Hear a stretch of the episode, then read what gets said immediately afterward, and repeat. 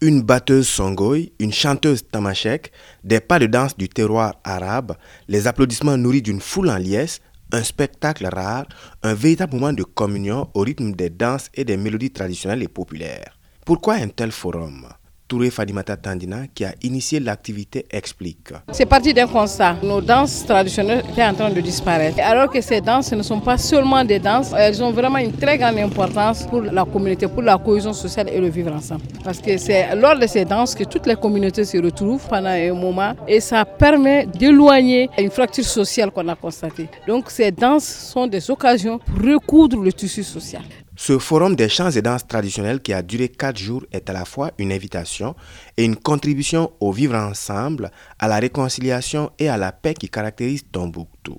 C'est du moins l'avis de Harbert Saban, ancien maire de la commune urbaine de Tombouctou. Tombouctou étant une ville cosmopolite, nous avons voulu ce regroupement et ces manifestations de danse et autres pour rappeler à chacun d'où nous venons. Parce que si nous ne les rappelons pas, nous ne pouvons pas savoir d'où nous partons. Nous avons surtout insisté pour une forte cohésion sociale pour un retour de la paix et qu'on dépasse certaines considérations qui ne servent pas à ramener la paix dans ce pays.